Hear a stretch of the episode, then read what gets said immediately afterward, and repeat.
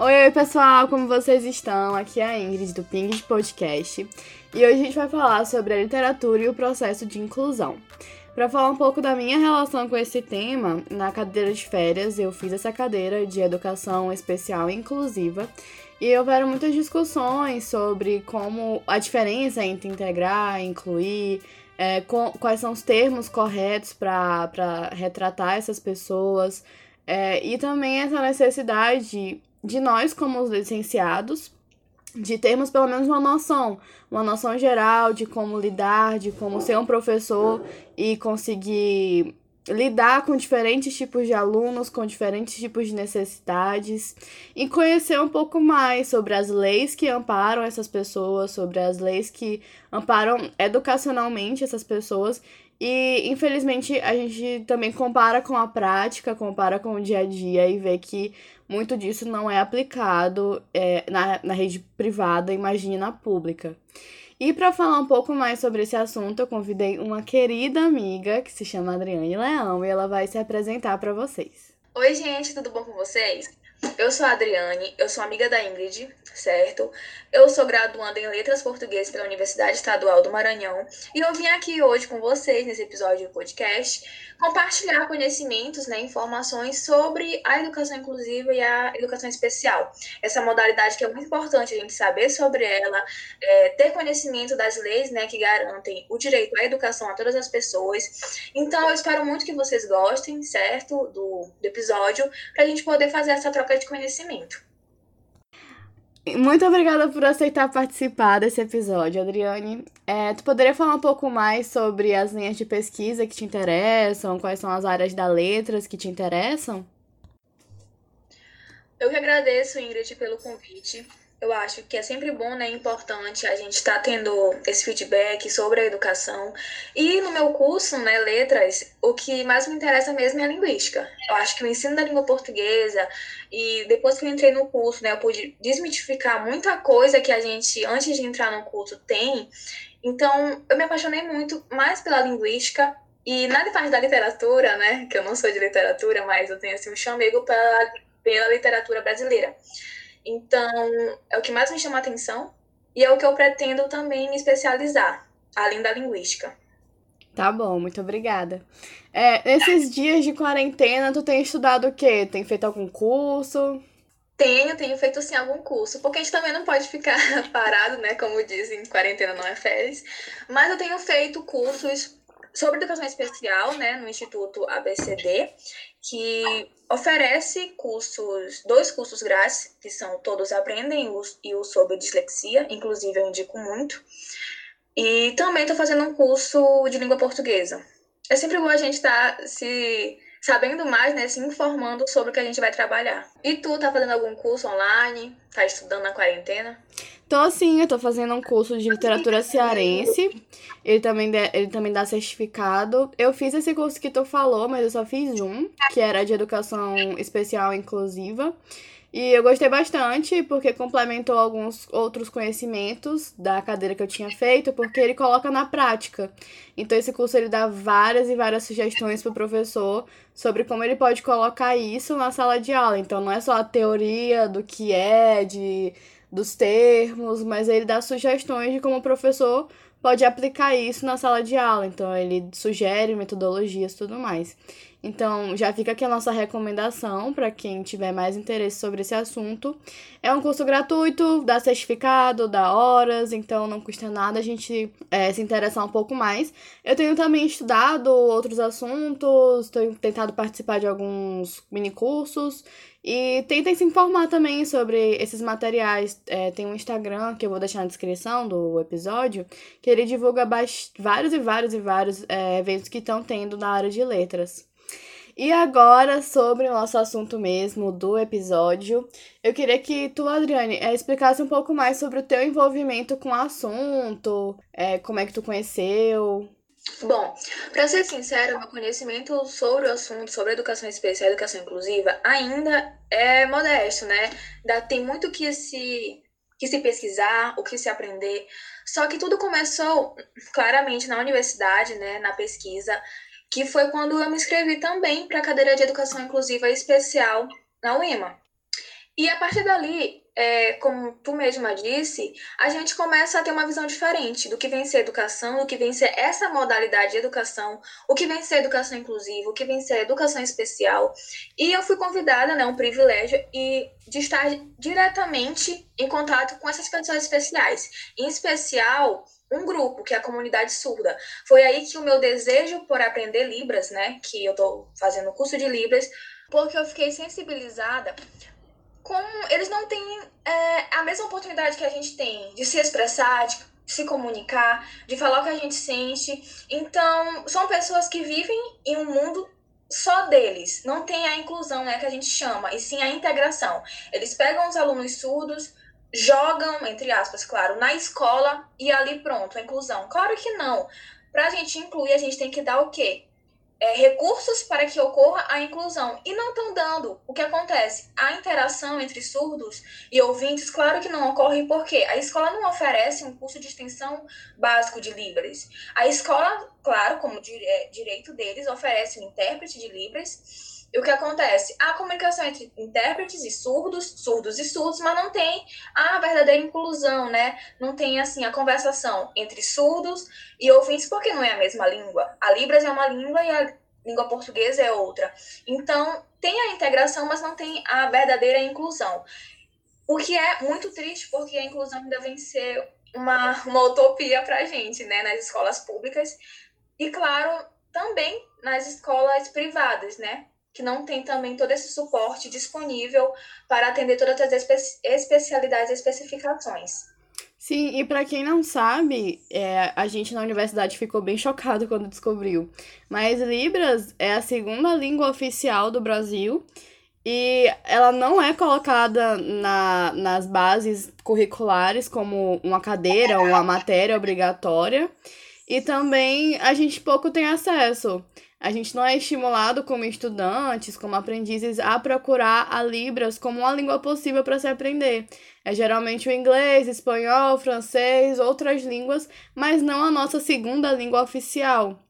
Como a Adriane falou, a gente também percebe que caramba, essas pessoas vivem com a gente, estão no nosso dia a dia, mas a gente não sabe conversar com elas a gente não tem as habilidades básicas para conseguir se expressar com elas. Tem até um, uma propaganda, se eu não me engano é da Claro, é, que mostra o dia de um, de um surdo.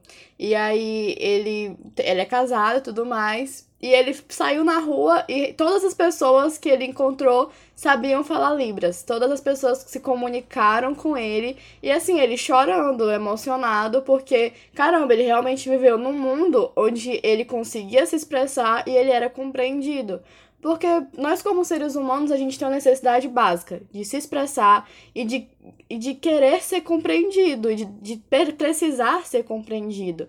E viver num mundo onde você só tem uma certa comunidade com quem você pode dialogar é muito complicado. E isso é, assim, um exemplo que a gente está falando. Mas existem outros casos de pessoas que têm necessidades educativas especiais e na, no dia a dia também e acabam não, não recebendo essa inclusão. Elas são somente integradas na sociedade, estão ali, mas não são inclusas nela. Então já fica bem claro também a diferença entre esses dois termos. E Adriane, tu tem outros conceitos assim gerais sobre a temática que tu gostaria de esclarecer pra gente? Ingrid, é, para ser sincera, para a gente começar a entender na realidade né, o que vem ser a educação especial e a, educa e a educação inclusiva, o que muito traz dúvidas hoje em dia na sociedade, é necessário a gente diferenciar, né? Porque muitas pessoas acham que educação especial e inclusiva é apenas uma coisa, mas não é. Tem diferenciações e é legal a gente ter em mente que a educação inclusiva, ela vem ter os princípios de uma educação que não tem discriminação, né? Uma educação para todos, pela aceitação das diferenças, com capacidades, com seus jeitos, condições e, enfim, né, cada um com suas especificações. Já a educação especial é uma modalidade que vem compor a educação inclusiva. Só que, claro, né, vem querer desenvolver as potencialidades e também tendo como objetivo a inclusão, a aceitação das pessoas que têm alguma deficiência, transtorno e superdotação. A educação especial é voltada ao público especial, que hoje em dia a gente encara aquelas pessoas que tem alguma deficiência ou alguma dificuldade né, de aprendizado. Então, a educação inclusiva, ela não abarca somente as pessoas com necessidades especiais, mas também a comunidade negra. É isso? Sim, com certeza. A educação inclusiva, basicamente, é, o desejo é incluir, já como o nome já diz, né? É incluir todas as pessoas de, de toda a comunidade, irreverente raça, irreverente gênero, é, condição financeira. Ou seja, o objetivo é incluir todos. Entendi. É, outro fato importante que a Adriane falou é que a educação especial não é somente também para os alunos que têm deficiências, que têm outras necessidades nesse sentido de falta. Também pode ser os alunos que têm superdotação, os alunos que têm um desenvolvimento acima da média. E as nossas escolas, tanto privadas quanto públicas, não estão preparadas também para esse tipo de público, porque são alunos que estão se desenvolvem mais rápido e aí o professor não sabe como lidar com aquele aluno, não sabe para onde pode encaminhar e aí é, mostra também outro ponto, outro lado, porque quando a gente pensa em educação especial, a gente pensa direto em TDAH, em hiperatividade, em alunos que têm dificuldades, mas também tem esse outro lado dos alunos que têm um desenvolvimento muito rápido e acabam não tendo esse amparo das escolas, dos professores, para poder se desenvolver mais ainda e, e, ter, e ampliar ainda mais os seus potenciais. Sim, justamente. Quando a gente pensa em uma educação especial, logo vem na nossa mente é, o surdo, o cego, o que é mais comum, né, entre aspas, na nossa sociedade. Mas também a gente tem que levar em consideração que não é só isso. Segundo a LDB de 96, as pessoas especiais são aquelas com deficiências, transtornos, transtornos globais de desenvolvimento, altas habilidades para dotações. E como tu disse, a escola e também os professores não estão preparados para receber esses alunos. Como é que um professor, em uma sala de aula com 30 alunos, é, vai ter a capacidade, vai ter assim a consciência, né, a maturidade de encarar um aluno que, querendo ou não, sabe mais que ele? Que querendo ou não, o desenvolvimento dele é mais rápido, a forma dele aprender é mais rápido. Ou seja, enquanto os, al os alunos que não têm a superdotação estão ali aos poucos tentando alcançar o aprendizado, o aluno com superdotação já conseguiu concluir a tarefa, já está tudo ok, tudo feito. Então, o professor ele precisa pensar numa maneira de incluir esse aluno. Porque em uma sala de aula, tendo uma pessoa com superdotação, pode acarretar até em em preconceito, em bullying, porque ah, ele sabe mais que eu, ele é inteligentão, ou seja, aquela pessoa acaba sendo excluída é, só pelo fato de ter a superdotação.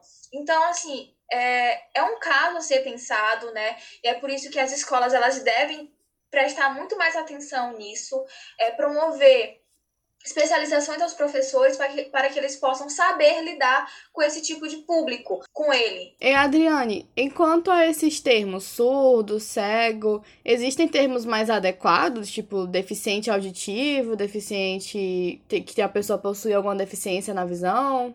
Ingrid, é, a comunidade surda, ela prefere ser chamada de surda, né? Inclusive, antes de entrar no curso de Libras e querendo ou não ter, assim, pouca informação e conhecimento sobre, eu chamava de deficiente auditivo porque eu achava o termo surdo muito assim invasivo, entendeu? Ah, ele é surdo. Poxa, para mim soava muito pejorativo. Mas entrando no curso, sabendo um pouco mais dessa comunidade, eu encarei de forma diferente. Eles gostam e querem ser reconhecidos como surdos, porque eles são surdos.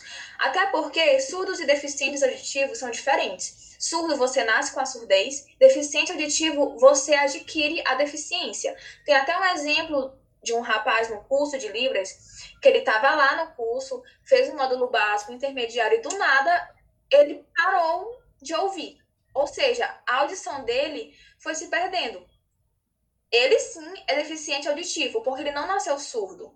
Entendeu? Então são termos diferentes. Então, quem é surdo é surdo e ponto. Entendi, muito obrigada.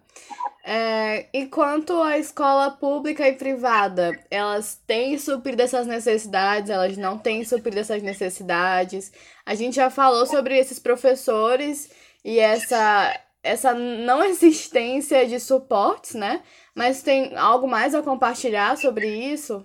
Claramente, né, uma opinião particular, não, na minha concepção não. Nem as escolas públicas, nem as escolas privadas, elas estão assim no auge da sua inclusão. como a gente já havia dito, né, está no auge da sua integração. Porque eu estagio numa escola privada aqui de São Luís e eu tenho contato com pessoas especiais. Não são surdas, são autistas e hiperativas. E ali a gente vê notadamente que não tem a inclusão, como dizem ter. Beleza, tem prova adaptada? Tem, porque o desenvolvimento da aprendizagem é diferente dos outros. Mas cadê a inclusão? Eles ficam separados com o tutor, mas eles não estão ali em contato direto com os seus coleguinhas, né? Digamos assim. Então não tem inclusão. Porque eu, eu sempre tenho uma coisa comigo que inclusão não é matrícula, não é você chegar e matricular o seu filho especial em uma escola. Se você está levando o seu filho porque você acredita que a escola tem capacidade, tem suporte para adaptar, né? São pessoas diferentes que merecem a adaptação do aprendizado, porque não conseguem acompanhar o, o ritmo, entre aspas, tradicional dos outros. E o que piora, né? A educação, a educação pública. Claro que não tem. Eu fiquei até surpresa de encontrar uma escola, ah, não vou citar o nome, né? lá no São Cristóvão, pública, que tem intérpretes, né, claro, e tem uma comunidade surda muito, assim, vasta. No caso, tem o quê? Tem 15 surdos lá, e eu achei tão legal que no recreio, né, ou no intervalo, eles ficam conversando entre si, e as expressões são, assim, tão marcantes, eu achei aquilo tão lindo, e é aquilo ali, né? O mundinho, mundinho deles, porque eles não têm conversa com outros. Então falta muito, sim. Como eu falei, é utópico, né? Essa inclusão. Não tem recursos, não tem recursos tecnológicos, né? Que hoje em dia o auge é uma educação tecnológica. E também, para os surdos, tem muitos aplicativos que vão possibilitar e facilitar a comunicação. Que vai ter, que vai ter a tradução, né? Da Libras o português e assim sucessivamente, do português para Libras. Então a comunicação fica mais fácil, só que, claro, não é ainda a indicada, né? Porque seria interessante que empresas, escolas disponibilizassem curso de Libras básico gratuito, né? Para que a gente pudesse ter uma verdadeira inclusão, não só nas escolas, como na sociedade. E também a gente tem que ter como, como base conhecimento, né, que a gente não pode ser leigo de pensar que essas escolas estão incluindo por desejo. Não, é um direito deles. Tem na Constituição, tem na LDB, que o direito à educação é para todos. Irreverente se a pessoa é deficiente, se a pessoa é pobre, se a pessoa é, é é negra, é branca, é parda, é índia, enfim. E reverente isso, a educação é um direito de todos. Então, se a escola não tiver essa modalidade de educação especial, é processo. Processo na escola. A escola tem que aceitar, seja escola pública ou seja escola privada. Então, é uma obrigatoriedade. A escola tem que acolher, a escola tem que incluir. Só que, como não tem fiscalização, claro que não tem a inclusão efetiva, né? Tem a chamada pseudo-inclusão que a gente chama, tem a, a integração.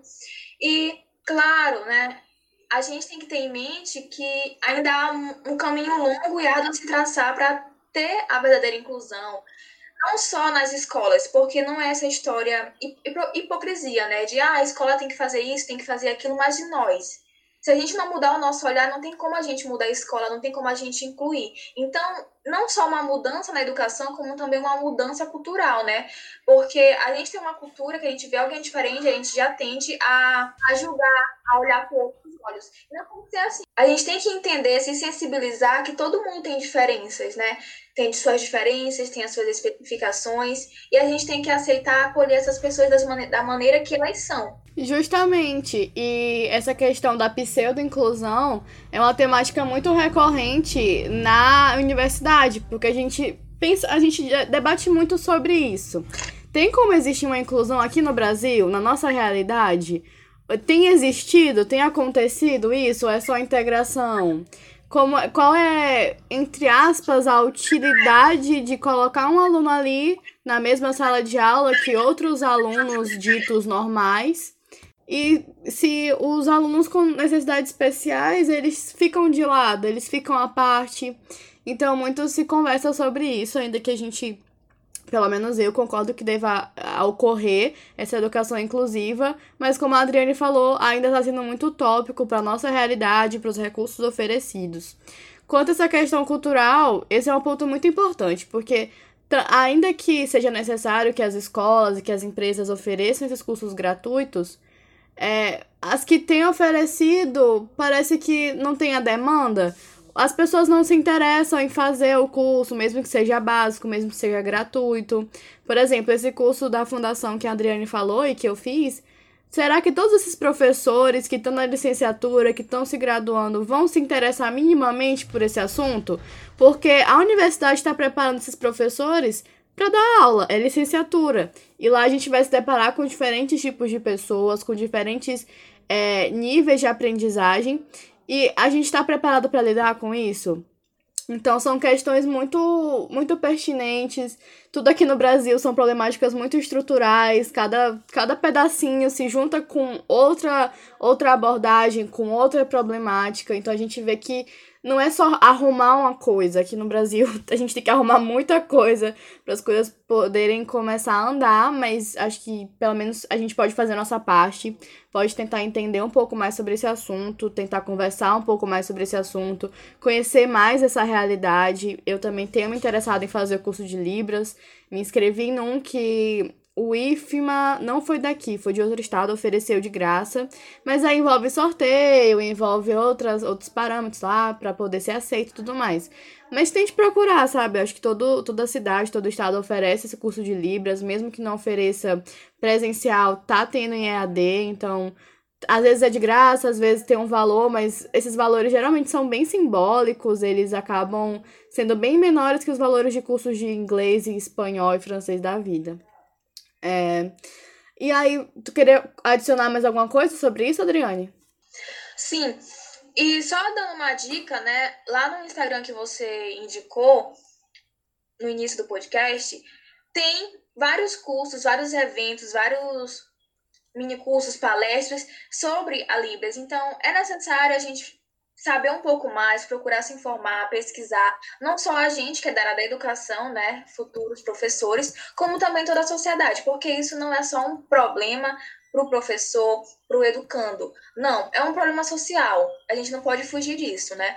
E também, outra questão importante é que a, a Política Nacional de Educação Especial Inclusiva, ela lista que um professor ele não pode ser apenas um professor, né? Dentro de uma sala de aula é necessário uma, um planejamento. Então, essas pessoas especiais elas têm um direito de metodologias flexíveis. É por isso que hoje, hoje em dia, tanto a LDB quanto a Política Nacional de Educação Inclusiva Especial, ela lista como fundamental um currículo flexível, uma, uma metodologia flexível para que, para que possa adaptar né, as pessoas especiais. Tanto atividades em grupo quanto atividades individuais. Sempre é bom estar tá observando né, a dificuldade de cada aluno na aprendizagem, como que um aluno aprende, como que o seu outro aluno aprende, porque a gente sabe que todo mundo tem um o nível de desenvolvimento né, da aprendizagem é diferente. Eu tenho, você tem, mesmo que a gente não tenha nenhuma deficiência é, laudada. Vai ser diferente sempre. Então, é bom o professor ter um olhar aguçado para isso, né? Observar mesmo a sua turma. E não só deficiências cognitivas, como também deficiências físicas. Porque até então, né, a gente está falando muito sobre a educação dentro de uma quatro paredes, né, uma sala de aula, como que esse aluno ele vai ser incluído. Só que também a gente tem que ver que a inclusão começa começa na sociedade, né, mas na escola começa da porta. Então, assim, tem que ter uma inclusão desde as pessoas é, com deficiência física. Vamos supor, é necessária a acessibilidade. A inclusão está na infraestrutura da escola. Então, tudo tem que ser pensado para incluir. Ah, o cadeirante, ele precisa de uma rampa. O cego, ele precisa ter placas indicativas em braille, em uma altura considerada para que ele possa conseguir, é, conseguir se guiar. Até porque a gente sabe que a sociedade ela não está tão evoluída assim, né, para ter pessoas que possam ter um bom, bom coração e acompanhar em tudo. Não, querendo ou não, essas pessoas se viram sozinhas. Então, é necessário ter um suporte, ter uma adaptação em toda a escola, em toda a sociedade. É necessário intérpretes em cada lugar que a gente for, porque um surdo vai comprar, vai ao supermercado comprar seus mantimentos e tem uma dúvida, com quem ele vai se comunicar? Ele vai sair do supermercado com a dúvida? Então isso não é justo, isso não é inclusão. E eu mesma fico muito revoltada com tudo isso. Sim, sim, eu concordo. É, quanto ao que a Adriane estava falando é, sobre o professor. A gente estava falando, né? Sobre o professor ter necessidade de procurar esses, esses conhecimentos, entender esses conceitos. fica também uma observação, que não é o professor que, que faz o diagnóstico desses alunos. Ele observa, ele percebe se existem sinais, se existem aspectos daquela deficiência é, cognitiva, no caso, e encaminha, chama a família, encaminha para o psicólogo e tudo mais. Só que aí vem um problema muito grande, a aceitação da família, de aceitar que o seu filho tem esse tipo de deficiência, tem esse tipo de de, é, de desenvolvimento diferente. E assim, esses níveis não são melhores ou piores, são diferentes. Nós somos pessoas diferentes, como a Adriane falou. Mesmo que a gente não tenha nenhuma deficiência cognitiva laudada, a gente vai ter diferentes níveis de aprendizado, de acordo com o tema, de acordo com o ambiente, de acordo com a nossa fase de vida mesmo. E de acordo com o que nós somos. Cada um aprende de uma forma, com um nível, com uma rapidez, com uma demora diferente. É, Outra coisa que eu queria falar era sobre a universidade. Porque a gente, quando fala de educação inclusiva, pensa no ensino médio, no ensino fundamental, mas e a universidade? A universidade está incluindo esses alunos porque eles estão saindo do ensino médio, passam nas universidades públicas, estão indo para lá e cadê? Na universidade pública, pense aí quem é da UEMA, tem acessibilidade, como a Adriane falou, para os cadeirantes? Tem acessibilidade de rampa? Tem acessibilidade para pessoas com deficiências cognitivas, para que elas consigam se comunicar, tem intérpretes para todas as turmas, tem essa acessibilidade de braille, vocês já viram uma placa de braille na UEMA? E assim, é um exemplo, imagine as outras universidades. Então, não é só essa inclusão na, nas escolas, é uma inclusão social e é uma inclusão, por consequência, na universidade também. E aí, voltando à questão do preconceito, é o que a Adriane já tinha falado. É, quando surge esse aluno na sala de aula e ele é diferente, ele tem outros, outros, é, outros processos mesmo que acabam se destacando.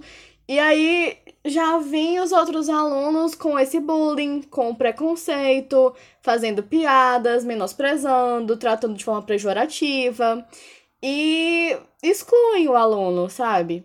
E aí a gente vê que, caramba, que inclusão é essa, sabe? Esses assuntos precisam ser tratados em sala de aula, o professor tem que ter um preparo para lidar com isso, para que esse aluno seja tratado de forma igual, sabe? Então, tu queria falar mais alguma coisa sobre isso, Adriane? E o que tu falou, né, sobre a família é muito importante, porque vai tá muito ligado à questão do preconceito, né? Querendo ou não, o preconceito já tá na família por não aceitar uma pessoa deficiente. Eu mesma tenho essa experiência. Eu tem um aluno em que ele tem assim um perfil, né, que a gente que a gente traça de uma pessoa autista. A gente já conversou com os pais para levar ao psicólogo, só que os pais se re se rejeitam, falam não, meu filho ele não tem, meu filho não tem isso, meu filho não tem essas características e eles se negam, se negam aí a levar a criança, o que é muito ruim para a criança, né? Eles já, eles já estão formados, já está com uma mentalidade ignorante, sim, está ignorante, só que já está ali formada a mentalidade dele. Aí uma criança vai crescer excluída, porque na sala de aula o mínimo é excluído. Eu tento toda hora incentivar, né, os outros. Ei, vão lá, fala com, fala com ele e tudo mais. Só que, ah, não, tia, não sei o que, não sei o que. Tipo assim, a gente tenta incentivar, né? Só que se a família não tá ali dando o apoio, dando a assistência que deve dar, a coisa não vai para frente. Porque o professor não trabalha sozinho, assim como a escola não trabalha sozinha. Se não tiver, assim, uma aliança entre escola, professor e família, o aluno, sim, ele vai ser prejudicado. O seu aprendizado, ele vai ser prejudicado. Isso aí é, é comprovado, entendeu? A família tem que estar presente. Se não estiver presente, a criança ela vai ser muito prejudicada. A gente falava muito sobre isso na cadeira de educação especial inclusiva, porque é, a maioria dos alunos que estavam na cadeira já estavam no oitavo período, no sétimo, então já tinham participado de estágio e tudo mais e compartilhava suas experiências de famílias que não aceitavam, ou também o oposto, quando a família aceitava e se preparava, aceitava, isso fazia um diferencial muito grande, porque quando a família aceita e procura meios, psicólogo, tratamentos para lidar com isso, e tem essa aliança entre família, escola e aluno, o aluno consegue se desenvolver, ele consegue desenvolver essas habilidades, consegue lidar com essas dificuldades. Então, quando já de início a família recusa e se rejeita, porque assim, é, teve um caso que a, uma das alunas falou que o pai tinha trocado já o filho de, de escola, trocou de escola, e disse. E a, e, ela, e a família foi chamada, né, por essa segunda escola. Olha, o seu, o seu filho tem essas dificuldades aqui, tem esse perfil, a gente tem que encaminhar ele para um psicólogo para fazer o diagnóstico, para conseguir para que a gente consiga é, desenvolver com ele essas habilidades. E a família falou: não, meu filho não, não tem isso, o meu filho já veio de outra escola que nunca disse que é, ele tinha esses problemas, como se o professor e a escola estivessem inventando. E aí, essa aluna que estagiava com esse filho falou assim: é, Eu já vim de outra escola que era esse aluno também, esse mesmo aluno, e ele tinha esses problemas. Os pais foram chamados na primeira escola, assim como na segunda. E rejeitam novamente a, a ideia de que o filho tenha essa, essa dificuldade. Então, se se a família não, não incentiva, se a família não apoia, essa criança ela vai ter sérios problemas futuros, né? Isso aí é fato relacionado à aprendizagem, ao social, porque essa criança ela não vai ter não vai ter, como é que eu posso dizer, uma vida social, não vai ter amigos, não vai ter colegas, porque as crianças, ainda mais as crianças, né, elas, elas tendem a rejeitar o que é estranho para elas, entendeu? É, é uma inocência que tem que não vem ser ligada a preconceito, é algo automático. E aí, nessa cadeira, a professora pediu que a gente fizesse um artigo sobre essa temática. E aí, eu, com dois colegas, a gente decidiu falar sobre como a literatura poderia desmistificar esse preconceito, de como a literatura poderia in integrar esses alunos de forma mais efetiva. Porque a ideia era que e eu vou falar o nome do livro, é o Percy Jackson e o Ladrão de Raios, que essa saga ela conseguisse que os outros alunos entendessem esses aspectos e que os alunos que têm TDAH, hiperatividade ou alguma dificuldade de aprendizagem, eles pudessem se sentir assim representado, sabe? Quando a gente vê num filme, num livro, caramba, essa pessoa tem as mesmas dificuldades que eu e ela tá se dando bem, ela tem, ela se desenvolveu, ela tá conseguindo é, socializar, ela tá conseguindo se desenvolver. E só para explicar um pouco para quem não conhece, é, nessa saga, ele, o Rick Riordan, que é o autor, ele utiliza da mitologia grega, ele vai traçando paralelos com o nosso século XIX. E para quem não sabe o que é um semideus, seria a união de um deus da mitologia junto com um ser humano. E aí tem esse semideus, que é o Percy Jackson, o protagonista da saga. E uma característica do semideus é ele ter dificuldades de aprendizagem, é ele ter dificuldades de, é, de leitura, é ele ter dificuldades de se desenvolver na sala de aula, é ele ser imperativo, é ele ser impulsivo em, certas, em certos momentos. E isso é valorizado na série, porque isso que seriam problemas, coisas pejorativas, são tratados como qualidades. Então, se você tem isso, você é um semideus, você tem poderes especiais. Por exemplo, essa dificuldade de leitura do aluno não é tratada como um problema na série, é tratada como um aspecto de um semideus, porque como um semideus, ele vai ter dificuldade de ler inglês, porque o cérebro dele está programado para ler em grego. Então, são vários aspectos que ajudam na autoestima desse aluno, porque ele sofre bullying, ele é rejeitado. Então, livros e filmes que consigam representar esse aluno podem ser um caminho para ajudar na autoestima deles e para que as pessoas que não possuem essas dificuldades consigam compreender, consigam ser mais empáticas. É, e isso também é chamado de psicologia criativa, que é quando o professor utiliza desses meios artísticos para conseguir incluir esses alunos, tanto os alunos que têm dificuldades quanto os alunos que não têm dificuldades.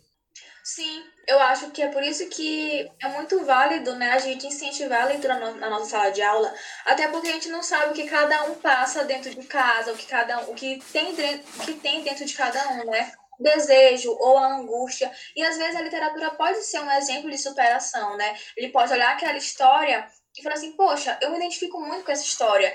A história desse personagem é muito parecida com a minha. Se ele conseguiu, por que, eu não posso conseguir? Então isso acaba sendo um incentivo, porque todo dia a gente está ali é, na correria do dia a dia. E sempre tem gente, ah, você não consegue, você não pode, porque isso, porque aquilo, sempre ficam colocando as diferenças como limitações, né? Na verdade não são. E acaba, como eu posso dizer, despertando, né? Fomentando o sentimento de impotencialidade, o sentimento de incapacidade. E às vezes a literatura pode é, aparecer e mudar completamente esse cenário, né? Por isso que é muito bom a gente estar tá incentivando a leitura dos nossos alunos. E antes, né, de, de incentivar a leitura, de indicar um livro, a gente mesmo é, ler, ver do que se trata, é, traçar né, ali um, um perfil da nossa classe e ver onde ele pode ser, ser incluído, como ele pode ser trabalhado, que pessoas, assim, por alto, pode atingir, pode fazer bem. Porque às vezes a literatura salva vidas, né? A gente já tem muitos exemplos disso. Pois é, a literatura tem esse poder de salvar vidas, nesse sentido de incluir, de representar. E, pois é, essa foi a nossa conversa de hoje. Eu espero que vocês tenham gostado e entendido um pouco mais. Pesquisem mais sobre esses assuntos. É, o nome do Instagram que está divulgando esses eventos é Divulga Letras, tá bom? Inclusive, eu fui dar uma olhada aqui, ó, e tem dois cursos, um mini curso de noções básicas de Libras, tem um curso de qualificação profissional de Libras, com 600, 600 vagas.